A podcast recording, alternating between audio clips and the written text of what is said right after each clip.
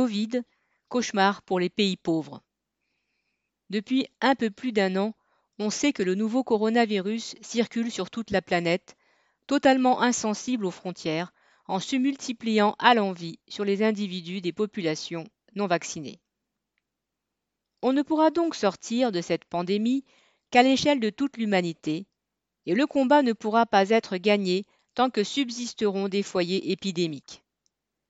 Depuis plus de dix mois, on a découvert et mis au point les vaccins nécessaires pour remporter la bataille.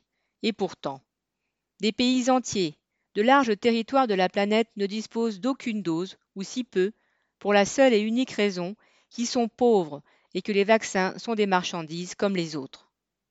Rien qu'en France, qui n'est pourtant pas en tête de peloton des pays riches les plus vaccinés, dimanche 25 avril, 14 millions de personnes avaient reçu au moins une première dose de vaccin contre le coronavirus, soit un peu plus de 20% de la population.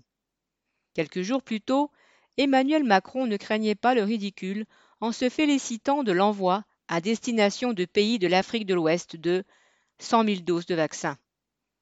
Quelques mois après le début de la pandémie, les États les plus riches, d'abord les États-Unis puis les États européens, ont déversé sur les laboratoires de l'industrie pharmaceutique des flots d'argent.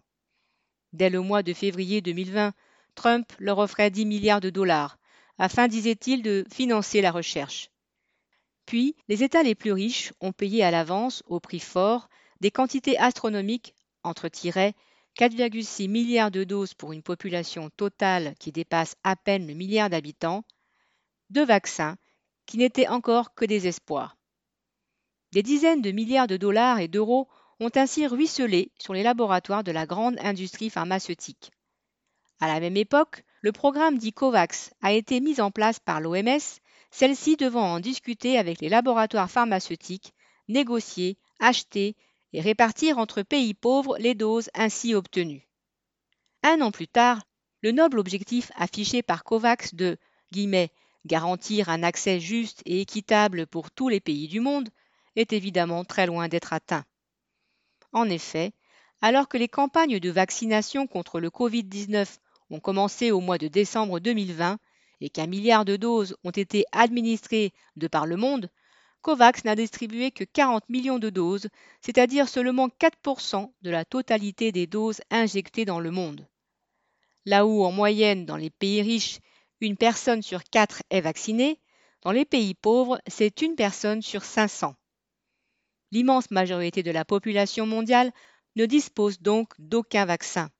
Pas plus qu'elle ne dispose en quantité suffisante de tests de dépistage, quels qu'ils soient, ni de respirateurs, ni d'oxygène, ni même d'équipements sanitaires dignes de ce nom. Un véritable cauchemar pour les populations les plus démunies. Sophie Gargan.